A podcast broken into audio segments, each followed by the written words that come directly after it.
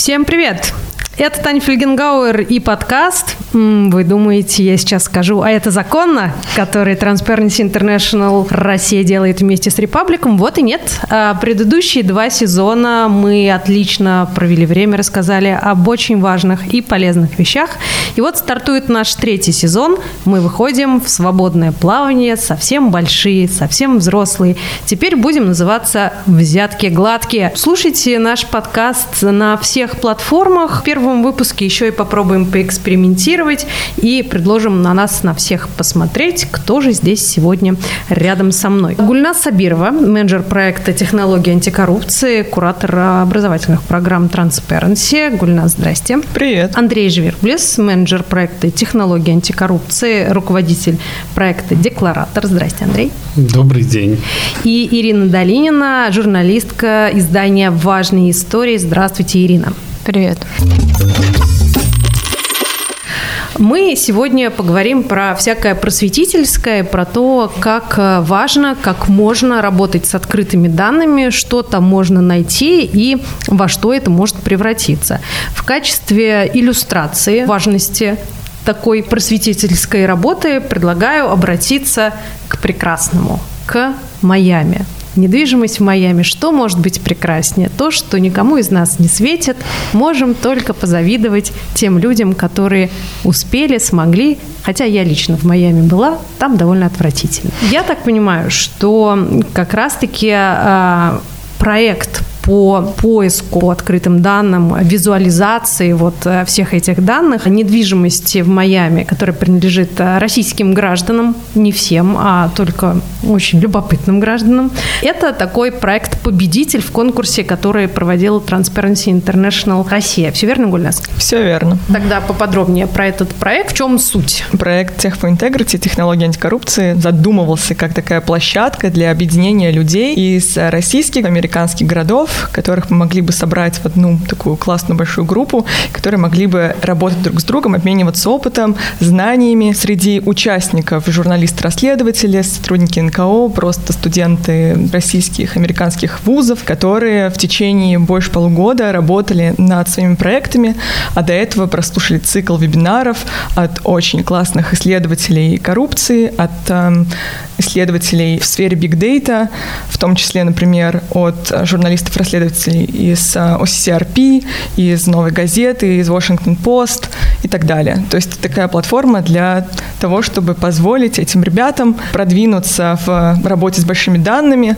и узнать друг друга вообще в лицо и посмотреть, что если они захотят заниматься, например, трансграничной коррупцией, они могут обратиться к условному Джону, который живет в Нью-Йорке, позвонить ему и спросить, Джон, можешь, пожалуйста, помочь мне с такими-то базами данных? А этот Джон может обратиться к условному Ивану или к условной Екатерине, которая живет в Новосибирске, и помочь ему с российскими базами данных. Конечно, всем известно, что коррупционеры обожают скупать недвижимость в Новосибирске. Ирина, вы же входили в жюри конкурса. Насколько разные вообще проекты и почему победил вот этот проект про недвижимость в Майами? Проекты мне показались достаточно разными. Один проект, он был больше про теорию, про какую-то взаимосвязь между американскими политиками и российскими, то есть он был больше на теоретической такой базе. Но Майами я просто очень хорошо помню, потому что он меня абсолютно впечатлил именно с таким системным подходом, потому что можно просто было собрать а, список людей, которые владеют недвижимостью, и вручную пробивать, гуглить, смотреть, кто из них представляет интерес, кто не представляет, но ребята как раз выработали целую систему,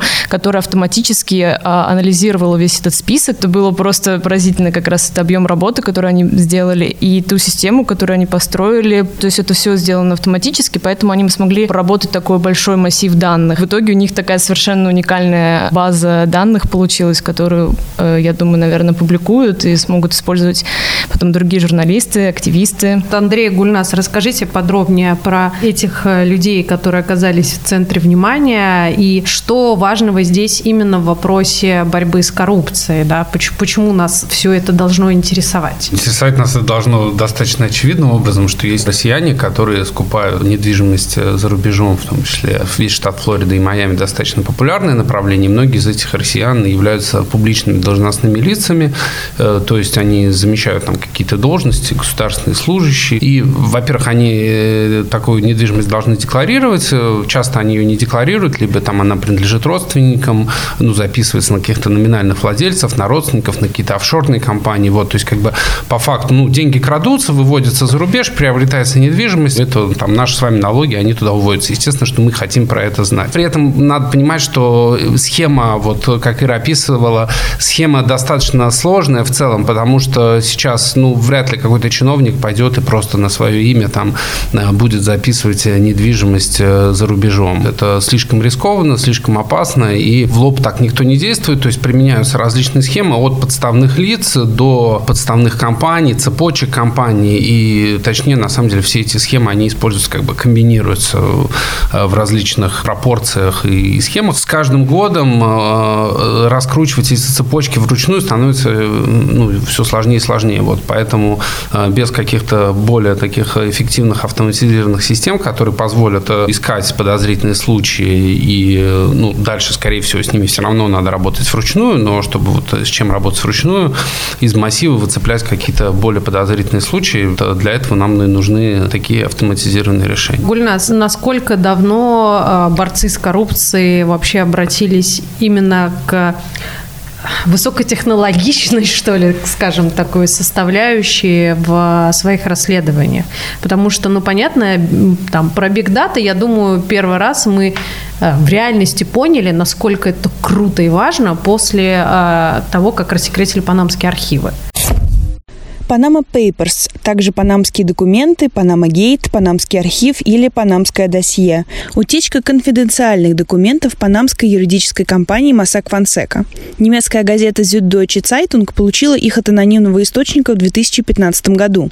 В течение года группа международных журналистов изучала документы и в итоге опубликовала расследование о скрытой собственности политиков и конфликтах интересов 3 апреля 2016 года. Мне кажется, до сих пор журналисты продолжают работать с панамскими архивами. Это просто бездна информации. Оттуда можно продолжать и продолжать и продолжать что-то доставать. Но нас без владения вот этой технологией работы с Big Data это невозможно. Я не назову точное число, например, когда 10 декабря 2011 ну, года условно, журналисты это, обратились это, к этой теме. Это новая, новая эра вообще для... Я бы сказала, в последние пять лет возможно, Ира меня дополнит, как журналист-расследователь, эта тема приобрела новые оттенки, потому что появляются новые возможности для работы с большими базами данных, все больше журналистов обращаются к этой теме. В общем, такая история.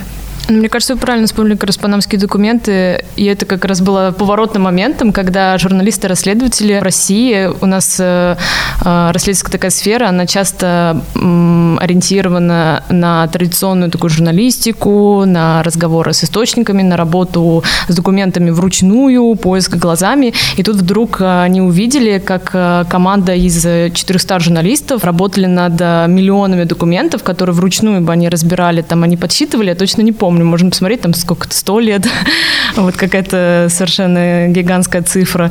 И, наверное, это как раз очень изменило сознание и очень э, привлекло всех журналистов, проявило в них этот интерес к техническим способам, к автоматизированной обработке, то есть э, кто-то там учится программировать. Нельзя сказать, что там в панамских документах собрали 400 журналистов, которые на тот момент уже умели, например, программировать и сами могли делать. Им э, создавали платформы, но их вдохновили, это очень важно. И там были технические сотрудники, так называемый дата-тим, но при этом сами журналисты тоже вдохновлялись и решили, мы тоже так хотим, мы тоже хотим, когда у меня будет не такой масштабный проект, у меня не будет своей отдельной дата-тим, который будет работать над такой утечкой, я хочу сам тоже уметь обрабатывать э, большое количество документов за короткий срок.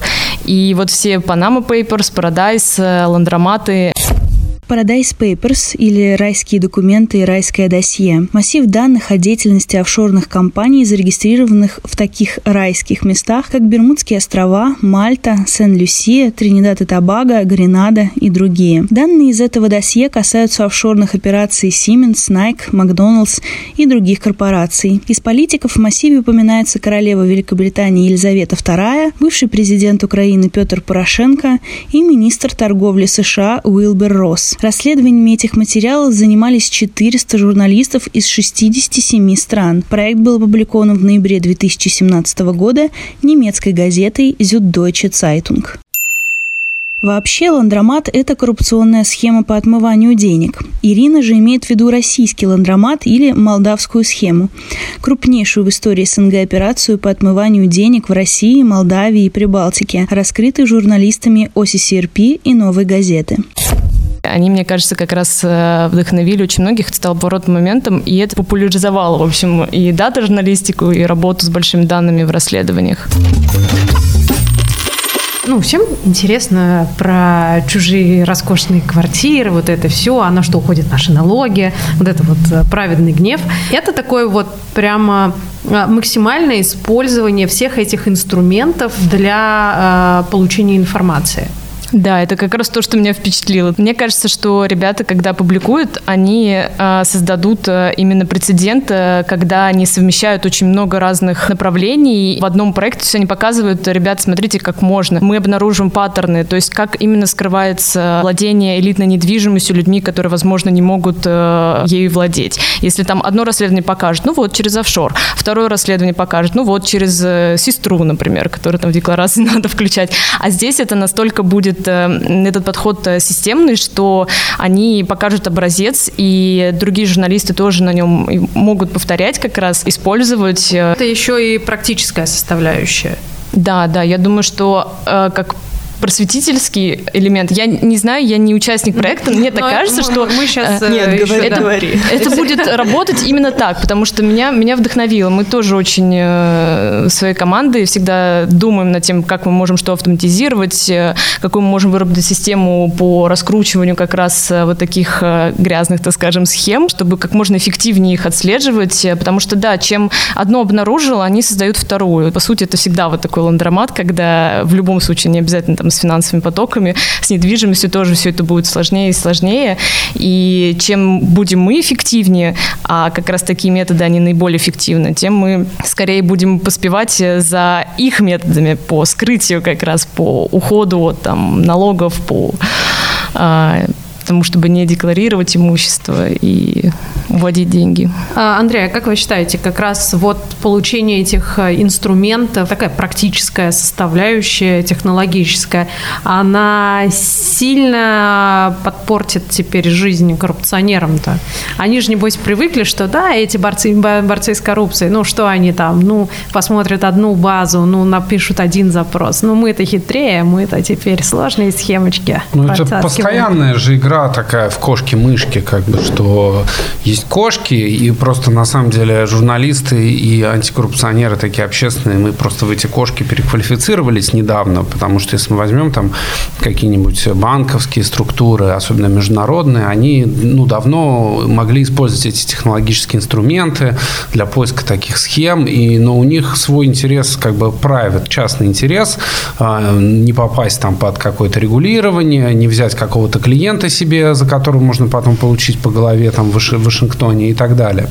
А, ну и вообще минимизировать свои, ну, минимизировать в любом виде свои собственные риски. А сейчас э, такие технологические инструменты, они становятся все более и более доступными в том смысле, что появляется больше людей с квалификацией написания работы на различных там, языках программирования, использования различных инструментов, интеграции наборов данных. И действительно вот приходят в эту область приходят э, как бы новые, новые игроки, причем игроки, которые работают ну, на общественном общественный интерес, хотя, конечно, есть всегда какие-то моменты, связанные там с редакционной политикой и так далее. Недостаток этих новых игроков для потенциального коррупционера в том, что мы работаем публично что мы как только что-то узнаем, ну или, может быть, не сразу, может быть, немножко придержим, может быть, напишем поинтереснее материал, сверстаем сайт поинтереснее, но потом все это выкладывается наружу, потому что э, инвестиционный фонд, который обнаружил, что их клиент на самом деле кровожадный сын кровожадного диктатора из Африки или коррупционного чиновника из России, этот инвестиционный фонд, он не побежит никуда, об этом не сообщает, максимум он что скажет? Он скажет, извините, пожалуйста, мы с вами работать не будем, до свидания. Вот, и все. А э, как бы деньги любят тишину, и и коррупционеры, диктаторы и так далее, они тоже любят тишину. Э, тишины, когда мы говорим про общественные организации, э, когда мы говорим про СМИ, тишины как бы не бывает. И чем дальше, тем больше, больше количество людей на самом деле овладевает этими инструментами. Реально, если мы посмотрим там пять лет назад там, и скажем, там, чтобы написать какой-нибудь скрипт, там, не знаю, который там просчитает там какой-то набор информации. То есть раньше люди, которые там общественники, журналисты, они это слышали, они думали, что их там предлагают космические космический корабль построить. Сейчас я понимаю, что, в общем-то, как бы это, это делается, это просто, и там, ну, если сам не умеешь, можно в конце концов на бирже там найти фрилансера, там, который за 100 долларов тебе эту работу выполнит. Результат может быть ошеломляющий. И на самом деле именно вот это понимание, мне кажется, оно дало там очень широкий интерес, когда мы эту программу запускали. Вот Гульнас лучше владеет информацией, у нас конкурс какой-то был там, ну, ближе там к 10 человекам на место, по-моему, если я да, не ошибаюсь. около 15 человек на место. Да. Но при этом э, стартовая позиция у соискателя, она может быть любой, ты не обязательно должен быть журналистом-расследователем, ты может быть, не знаю, там, старшеклассником, который искренне этим интересуется, или здесь все же есть определенный порог входа, я имею в виду, э, тебе уже нужны какого-то определенного уровня навыки, чтобы дальше в эту просветительскую программу попасть. Если в контексте именно техфоинтегрити, технологии антикоррупции, то, конечно, минимальное знание, оно требовалось. А, по крайней мере, знание английского языка точно для входа вообще в эту программу и знание базовых каких-то моментов работы в Excel, допустим. Сама программа была устроена таким образом, что у нас было очень много как раз вебинаров, построенных вокруг а, того, чтобы дать участникам хотя бы какие-то базовые знания о работе с питоном или R. Python или Python – язык программирования, ориентированный на повышение производительности разработчика и читаемости кода. Один из самых популярных инструментов для автоматизации процессов по анализу и поиску данных среди дата-журналистов о том, как вообще устроены базы данных в России и в США, о том, как э, вообще можно выходить даже на контакт с другими расследователями, журналистами с помощью разных организаций, как OCRP. Поэтому в целом не было требований от человека, чтобы он был супер продвинутым там, э, каким-то исследователем. И, конечно, мы очень старались, чтобы точка доступа была достаточно простой и открытой для разных ребят, потому что у всех разные как бы стартовые позиции. Например, даже если сравнивать в контексте российских городов. Поэтому да, это одна из особенностей вообще программы, что она была такой возможностью для ребят из российских городов, американских городов как-то с разными стартовыми позициями попасть в нее и выйти более-менее одинаковыми в конце. То есть э, это еще и некое такое построение комьюнити. Да, обязательно. Для нас было это очень важно чтобы просто ребята увидели, кто еще работает в России, в Америке по этой теме, с кем они могут сконтачиться. Это в целом то, что я вот в самом начале говорила. Мы даже сейчас, после окончания проекта для большей части наших участников, для тех, чей проект не победил, Соляви, мы все равно видим, что они в Slack общаются друг с другом в социальных сетях, а, переписываются, говорят друг другу, например, есть такая крутая тема, хотите присоединиться. Для нас было важно, чтобы это было как таким запуском идеи, а не окончанием, ну, то есть чтобы с окончанием проекта не окончилось их взаимодействие друг с другом. Получается, что охота на коррупционеров превращается в такую вполне себе повседневную штуку, которая доступна не только людям в специальных НКО или журналистам-расследователям, но это становится нормальной задачей гражданина. Он получает в свое распоряжение инструмент. Журналисты обычно так с легким презрением относятся к, к, к людям, которые не журналисты. Такие, ну что вы знаете о работе с информацией? Вот мы знаем знаем все, как это должно выглядеть. У нас есть гайды, мы знаем, как правильно проводить расследование. Э, нам э, с вами, я тоже журналист, придется немножечко свой снобизм-то притушить теперь. Кстати, вот хорошая прививка – это именно коллаборации и сотрудничество с различными НКО.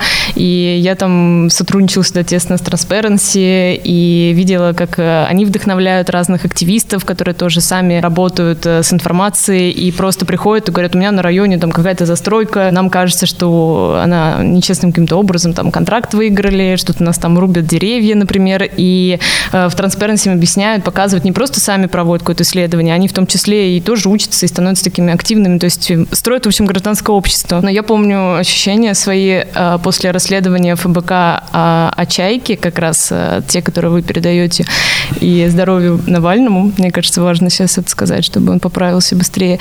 И как раз тоже была поворотная точка, мне кажется, в российской российской журналистике журналистики. Панама — это такая поворотная точка во всем мире, у нас была своя, потому что это... У меня даже сейчас мурашки идут. Я помню, как это круто было, когда он показывал, что, ребята, вот мы вам не врем, у нас не какие-то секретные документы, заходите в такой-то реестр вбивайте такую-то фамилию, получаете такую-то выписку. Путь, да, весь, весь что путь. каждый из нас, это было ну настолько круто. Во-первых, они представляли себя не как команда, как элитных журналистов, расследователей с каким-то уникальным набором э, информации, там, утечки, э, инструменты, которым мы учились миллиард лет, и вы никогда не научитесь. Нет, это как раз был такой подход, что, ребята, это ваши деньги, это наши налоги, и вы можете так же, как э, и мы, пройти этот путь и понять, э, как они там тратятся, как они уводятся, э, с кем вообще наши чиновники, с какими УПГ они сотрудничают. Это было очень круто. Не знаю, не могу ответить, потому что я все-таки журналистка, не активистка, но мне кажется, многих э, именно ФБК как раз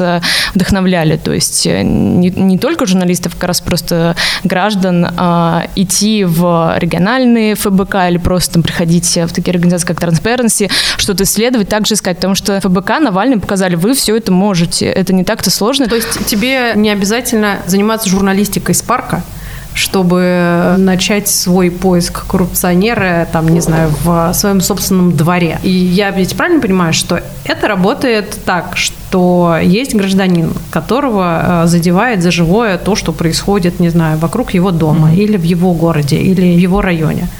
Он задается вопросом, что я, собственно, могу сделать, помимо того, чтобы написать э, пост возмущения в Фейсбуке или э, твит. А я могу узнать, кто же эти люди, на каком основании они вот это вот делают, то, что меня так возмущает. И дальше что? Дальше они могут прийти к вам и сказать, ребят, пожалуйста, дайте мне в руки какой-то инструмент, и вы им ответите, у нас есть пара просветительских программ. Это, это так примерно работает? В вакууме в целом да, но они могут стать заявителями, они могут прийти попросить э, получить какие-то знания. Вот добавок к тому, что Ирина говорила, действительно более 90% данных вообще в открытом доступе. Просто нужно понимать, как их искать и на каких платформах можно найти ту или иную информацию. Как только человек осознает это, как только он понимает, как вообще можно там а, обращаться с разными реестрами, с базами данных и так далее, это огромная вообще власть в его руках, которую он может применять. Если сюда добавить еще, например, возможность для коллаборации с другими там журналистами-расследователями или просто с другими гражданами, которые, может быть, в другом районе твоего города тоже, например, столкнулись с подобной проблемой, и ты можешь, например, с ними связаться и там вдвоем, втроем и так далее решать какую-то одну проблему в одном направлении, это же огромное вообще пространство для того, чтобы эту проблему решить быстрее, более эффективно, в том числе с помощью разных организаций, как Transparency ФБК в этой области, которые работают. А если э, говорить про такие олдскульные истории, вот э, Андрей обратил внимание на то, что проблема, она отчасти связана с тем, что как только вы раскрываете какую-то схему, э, коррупционер понимает, что так, вот я придумываю следующую. И это уже давным-давно не про то, чтобы внимательно изучить чью-то декларацию. Это раньше казалось, что достаточно просто прочитать э, декларацию, которую обязан сдать чиновник, и мы сразу все все поймем.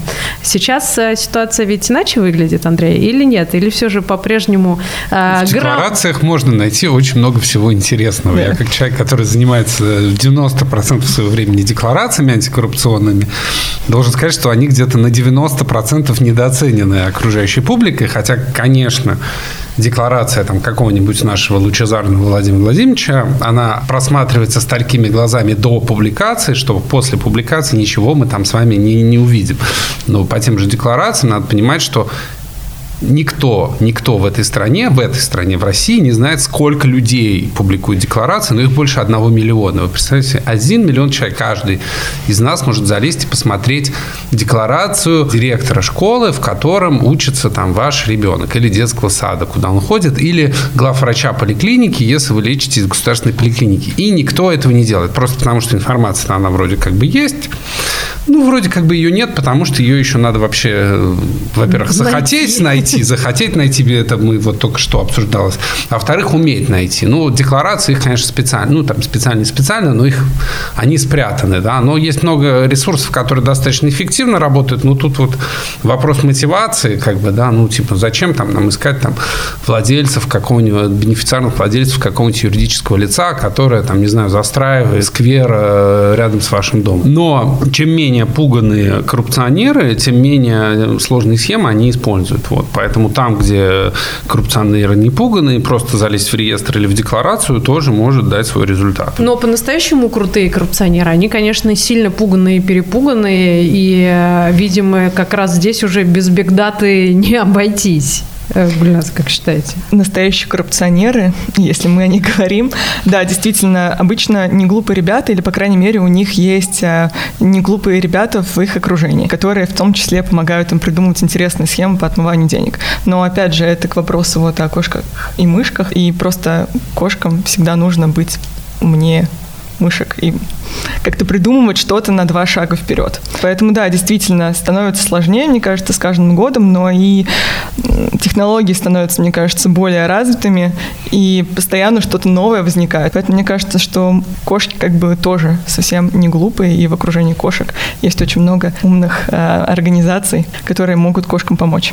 Э, итак, Ира, что вы добавите про нашу кошачью семейство? Я не знаю, мне кажется, они не столько пуганные, потому что у меня, как у практика, который постоянно все ищет, смотрит, наоборот, впечатление, что они как будто бы не пуганные, и даже у нас слишком дерзкие в России, потому что вот из года в год мы все равно, э, там, и ФБК, и журналисты-расследователи продолжают находить э, вот эти какие-то мизерные зарплаты, которые несопоставимы с э, нажитым имуществом, или что они просто что-нибудь не декларируют. То есть нельзя сказать, что они стараются в итоге этого избегать, потому что они видят, что за это нет никаких санкций. А общественное порицание в России, оно тоже не очень-то сильное, потому что у ну, нас... Как и институт репутации тоже не, не очень. Да, митинги у нас как после «Он вам не Димон».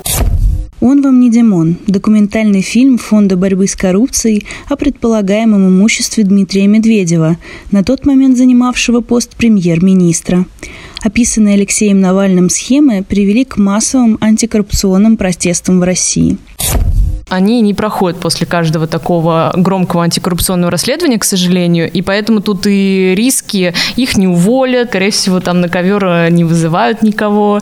Ну, а, журят. Можно я ну, добавлю да. чуть-чуть да. здесь по поводу вот этой истории? Может быть, в России, в контексте вот нашей страны, действительно, я согласна с тобой, но обычно эти коррупционеры не останавливаются только на России и пытаются перекинуть свои деньги, своих партнеров, супругов и родственников родственников а еще в другие страны, в другие города в этих странах, где хорошо, тепло, в том числе вот Майами. И вот на Майами, например, можно увидеть, что здесь они зашуганные, или, по крайней мере, их юристы русскоговорящие им говорят, что вам лучше быть зашуганными. Поэтому возникают разные а, такие вот системы, где есть компания, которая владеет другая компания, и эта компания еще владеет одна компания, и настоящего как бы владельца ты уже, наверное, не найдешь. Либо тебе нужно прям очень сильно в эту историю закопаться. Поэтому, так как это все же про трансграничную коррупцию историю, то, конечно, про Россию мы можем сказать, да, они действительно мало чего боятся, но как только дело касается, например,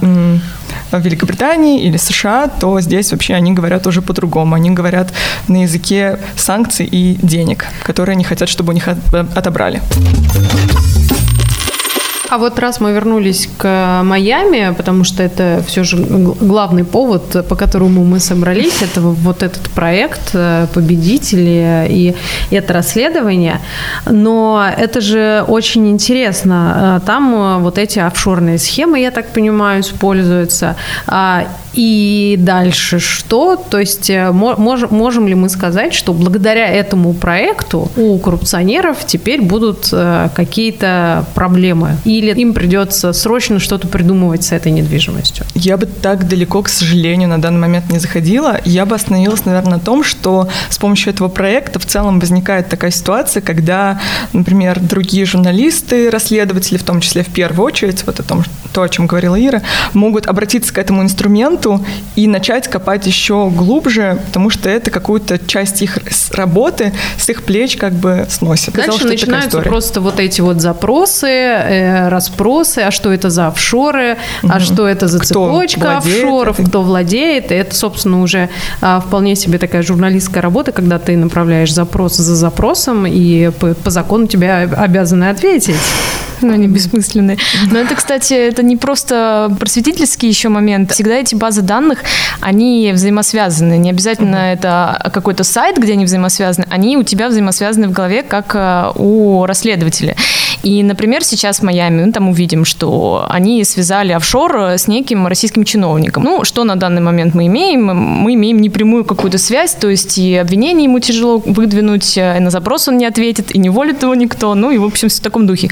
Но потом, когда будет, например, какая-нибудь очередная утечка, и мы будем по этой утечке смотреть какие-то компании, возможно, она там всплывет, и мы увидим, что через нее, например, выводились а, какие-нибудь сумасшедшие суммы денег из России, и вот тогда это будет уже другая история. То есть это всегда единая вселенная, про которую нужно помнить. И ребята, кстати, вот э, еще один огромный плюс, они про это очень хорошо поняли, в общем, эту фишку очень хорошо. И сейчас это тоже просто вклад. Э, это всегда вклад э, в будущее истории. Если это сейчас история какая-то минимум про то, что, ну да, у них есть недвига, они не могут себе позволить. Возможно, потом это будет история максимум про вывод реально большого количества денег, мошеннических каких-то схем. То есть это такие кусочки пазла, из которых потом сложится классная картинка, на которой появится надпись «Дорогой коррупционер, тебе настает конец». Еще да, история про то, что и Ира может воспользоваться, например, этой базой данных, и мой там приятель, которому это просто может быть интересно. Ну, то есть это такая открытая вот история, которой ты можешь пользоваться, и ты можешь из нее что-то еще больше взять и, правда, там, выдвинуть Но вот ро- ровно потому, что это такая открытая история, а, как говорит Гульнас, и она такая массовая, а это ведь очень сильно нервирует и портит э, жизнь э, самим коррупционерам, потому что а, вот это ощущение неуюта постоянного, что любой человек, который владеет э, некоторым количеством навыков, а главное, у которого есть желание, он ну, может раскрыть всякие схемы. А это незаконно, о чем сейчас напомнит нам Андрей строгим голосом. Никаких офшоров, никакой недвижимости за границей. Офшор, принадлежащий брату министра, это, в принципе, законно гипотетически. Российское законодательство это не нарушает. Если у вас есть брат министра, Татьяна, вы можете полететь на Кипр, когда с ним откроют сообщение, а лучше в какую-нибудь другую юрисдикцию, открыть там этот офшор. Но просто это так быть не должно. И в какой-то момент эта недвижимость, которая там на кого-то записана, она должна, конечно, экспроприироваться и вырученные деньги передаваться обратно. В казну. В казну Все Российской в казну. Федерации желательно. Да. Я могу только чуть-чуть добавить по поводу того, что сам факт как бы владения вот офшор, ну, то есть что собственностью владеет офшорное лицо, не является фактом того, что здесь вот мошенничество произошло. Но если, например, мы смотрим на компанию, над которой стоит другая компания, еще одна компания, и этот список какой-то супер огромный, то мы, конечно, можем задуматься, что это какой-то вот большой такой красный флаг для нас. Что есть такого, что конечный бенефициар хочет скрыть от нас? Что не прячут так тщательно. Да. Может быть, даже соседство. То есть э, факт э, соседей, он как раз в этих историях всегда очень интересный, потому что он про конфликт интересов. И, может быть, даже сейчас мы его еще не знаем. Потом мы увидим, что кто-то лоббирует э, какой-то там законопроект, и мы видим, что бизнесмен, который будет главным бенефициаром этого законопроекта, и чиновника, который лоббирует этот законопроект, вот они в Майами почему-то соседствуют, да? То есть или он продал ему эту квартиру в Майами, или вот... Ой, я такие... обожаю эти схемы, когда вдруг выясняется, что какой-то бизнесмен за три копейки совершенно, ну, просто, ну, жест доброй воли практически подарил а, какую-нибудь э, недвижимость. Это же такая схема довольно распространенная. Усманов, Медведев. Да, да, да, да, это вот первое вообще, что вспоминается. Дмитрий Рогозин тоже получал квартиру за какой-то не по очень рыночной цене, а от, не, не помню от кого, но это в нашем расследовании фигурирует. Ну да, такая популярная тема. Как Меня бы. восхищает, конечно, только вот эта приверженность Майами. Но это реально просто огромное количество количество людей э, владеет там недвижимостью, но там же ужасно. Что там такое? Там что тепло. это? Что-то из советских времен, мне кажется, какая-то мечта о Майами. Статус. Еще как инвестиционное, возможно, рассматривают. Туда можно вложить много денег и надеяться, что они со временем их станет еще больше. Но про соседство это, конечно, э, очень любопытно, потому что это отличный повод для анализа э, данных. Я так понимаю, что у Transparency же было какое-то расследование. Так это я, я как раз делала, одна из авторов. Да, мы делали с Ильей Шумановым и с Олесей Мраховской тоже из важных историй.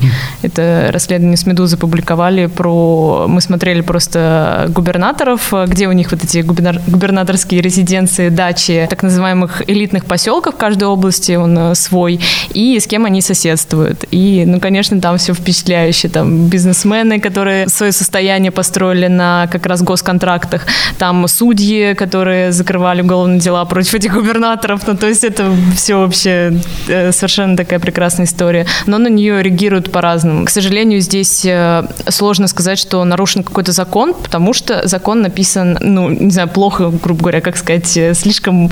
Не точно. Не точно, потому что там вы должны быть... Комплементарно. Ну, он слишком пространный, то есть там можно понимать по-разному, это закон о конфликте интересов. На самом деле он... Резиновый, про такой закон обычно ну, кому резиновый, резиновый кому не резиновый. Но они же как раз и отвечают, когда все эти запросы, ты отправляешь их, а, и в законе там написано а, родственные связи, да, а, и иные близкие отношения. И здесь факт как раз соседства, он не прописан в законе, хотя в такой стране, как Россия, в которой система кумовства и блата продвижения своих, она настолько вообще развита, что у нас, в принципе, друзья как раз президента всем рулят. А у нас должно быть все четко, по идее, прописано, если мы реально боремся с коррупцией. Ну, там просто написаны близкие отношения. Они тебе просто могут ответить, а где в законе написано, что если мы соседи, то это конфликт интересов? Этого же ну, нет. Ну, правильно, и, и, Вы своих соседей знаете? У вас близкие отношения с соседями по, по лестничной клетке? Да, кстати, и тоже вот и это сложно тоже доказать. Видите, может быть, они кормят вашего кота, а может быть, вы даже не знаете, как их зовут. Да, конечно, это всегда тоже так. Кто там за забором? То есть... Э, Ничего неизвестно. Ну, хорошо, давайте тогда подведем некоторые итоги. Значит, что важно? Иметь желание, вдохновение и захотеть получить э, некоторое количество знаний и навыков. И это, в принципе, не так сложно. Потом это можно использовать. И проект, как раз, который победил в конкурсе, который посвящен недвижимости в Майами, расследованию а, того, а, какие там интересные российские граждане владеют недвижимостью, прямое тому доказательство.